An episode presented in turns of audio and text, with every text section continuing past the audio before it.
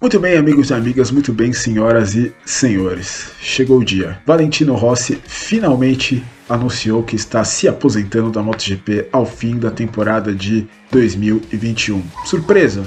Não, não é uma surpresa, já que a performance do Valentino vinha numa descendente desde 2019, poucos pódios. Na verdade, acho que desde o início de 2019, o Valentino Rossi ele conseguiu apenas três pódios, enfim, três pódios em três temporadas para o Rossi, um piloto do tamanho do Rossi. E na verdade, para qualquer piloto que esteja numa Yamaha, não é o suficiente para você se manter na MotoGP. O Rossi ainda tem o benefício do nome, né? Vamos ser bem sinceros, o Rossi ele não deveria estar correndo nessa temporada depois do que ele fez no ano passado, não mostrou trabalho suficiente para estar na, na MotoGP em 2020 2021 acabou jogando com nome, como a gente diz no futebol, e conseguiu essa vaga. Mas, enfim, um dia esse dia ia chegar e depois de 26 temporadas, depois de 22 temporadas na classe principal da MotoGP, 9 títulos mundiais, 115 vitórias, 65 pole positions, é uma carreira excepcional. Cara que provavelmente é o, o maior piloto em termos de business, é, vai ser, vai continuar sendo o maior piloto, o piloto mais carismático de todos os tempos, que transcende a MotoGP MotoGP, Valentino Rossi, enfim, irá se aposentar no final de 2021. Então, onde estará o Rossi entre os maiores da história da MotoGP? Uma pergunta interessante e essa pergunta que eu vou tentar responder aqui é, nesse videozinho rápido. O Rossi, na minha opinião, ele é o piloto mais importante da história da MotoGP. E aí, quando eu digo eu não estou falando de números, eu estou falando de figura. O Rossi ele trouxe a MotoGP para um patamar que o motociclismo ele não tinha antes do Valentino.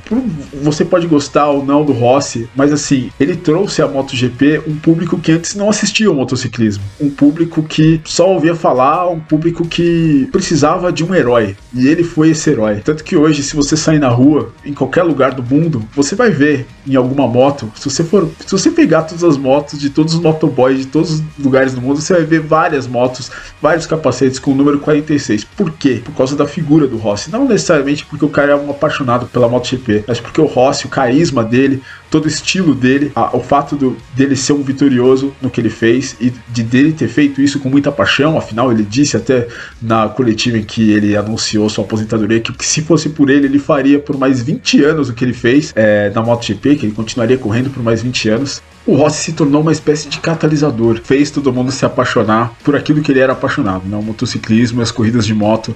E é, mesmo antes de chegar na MotoGP, o Rossi já era uma, um, um, piloto bastante fora da curva nesse, nesse aspecto do carisma, né? A gente vai lembrar né, o Grande Prêmio da Espanha de 1999, que foi quando eu, né, na época ainda muito criança, falei: nossa, esse cara é diferente, né? Por quê? Não por uma pilotagem dele, mas pela maneira como ele comemorou uma vitória, né? Essa é aquela corrida clássica que ele ganha e logo em seguida ele desce da moto e vai a um, um, um banheiro público ali, né? Um banheiro ali para os fiscais ali, entra no banheiro lá e tal.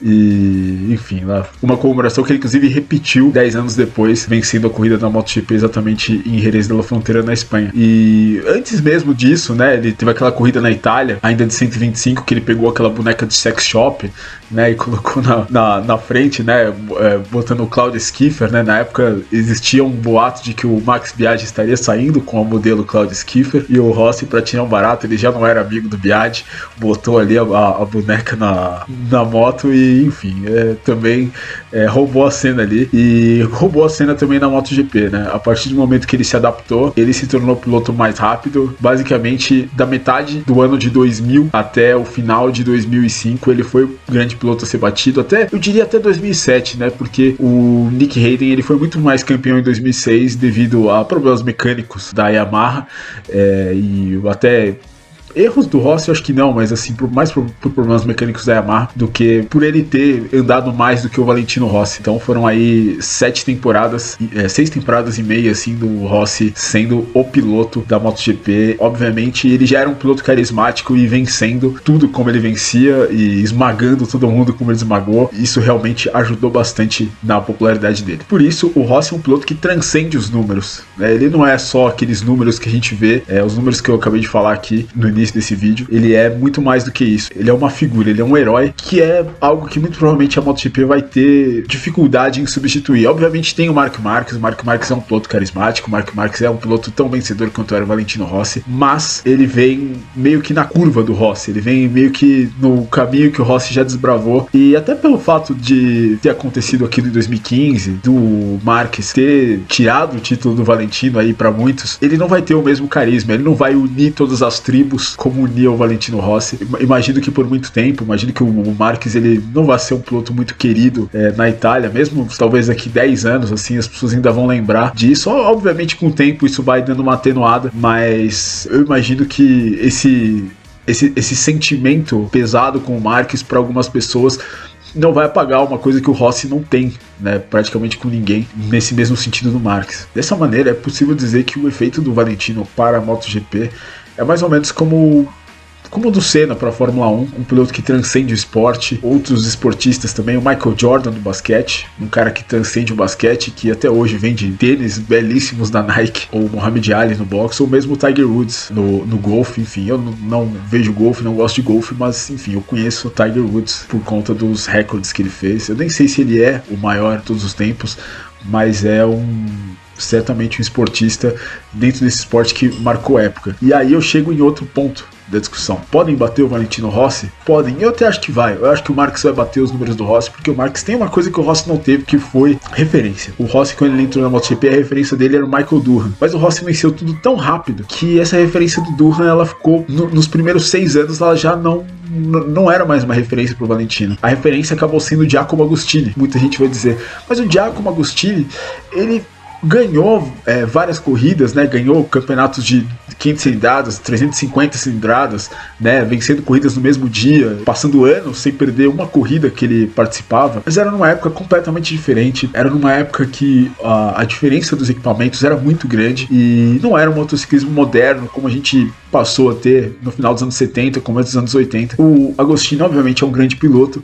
mas as 122 vitórias dele, elas não são tão valiosas como são essas 115 do Rossi, eu diria, e até como são as vitórias do Marques, ou como as vitórias do Lorenzo, ou as próprias vitórias do Stoner, e até do Dani Pedrosa mesmo, que venceu bastante nessa era da MotoGP com, com grandes gênios. Por quê? Porque o Agostinho andava sozinho. Andando sozinho, as coisas ficam mais fáceis para você conseguir esse tipo de número, e o Rossi, ele teve uma grande oposição na carreira dele, a posição daqueles pilotos que, se você for ver hoje em número de pódios, em número de vitórias, são os maiores pilotos da história. Então, tirando ali um ou outro, talvez ele não andou com Michael Durham, ele não andou com Ed Lawson, não andou com Wayne Rainey, não andou com Kevin Schwantz, mas todos os outros pilotos dessa lista de, de grandes campeões, o Rossi andou e ele derrotou todos eles, o que joga ainda mais brilho para essas conquistas do Valentino Rossi e dá ao Mark Marques uma grande referência para ele seguir é, nesses próximos anos, enfim, conseguir não só o décimo título mundial, como o Rossi acabou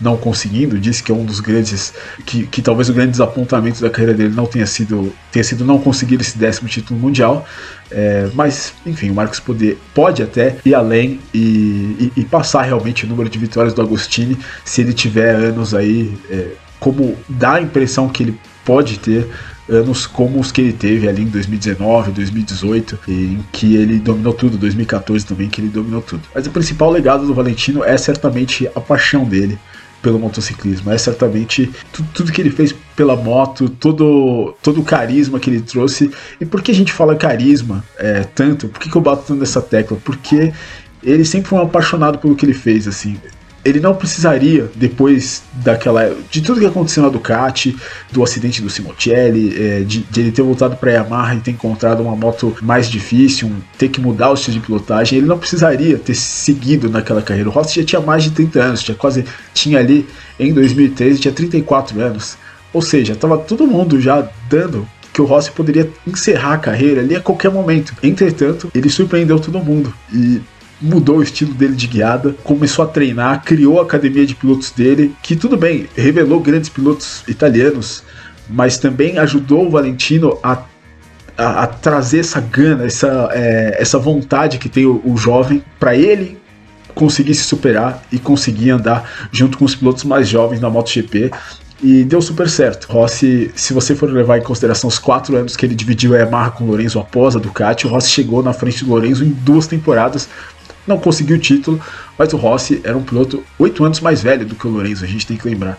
Então o que ele conseguiu, e o Lorenzo é um dos maiores pilotos da história. Então o que ele conseguiu é sim digno de muita nota. Obviamente, ganhar dinheiro é importante, mas isso está totalmente em segundo plano para ele e que ele via na MotoGP um, mais um estilo de vida do que simplesmente um, um trabalho. Era a grande paixão dele, a grande paixão é, de criança que virou o trabalho dele e o consagrou e podemos dizer que vai deixar ele imortal pelos números, pelas estatísticas.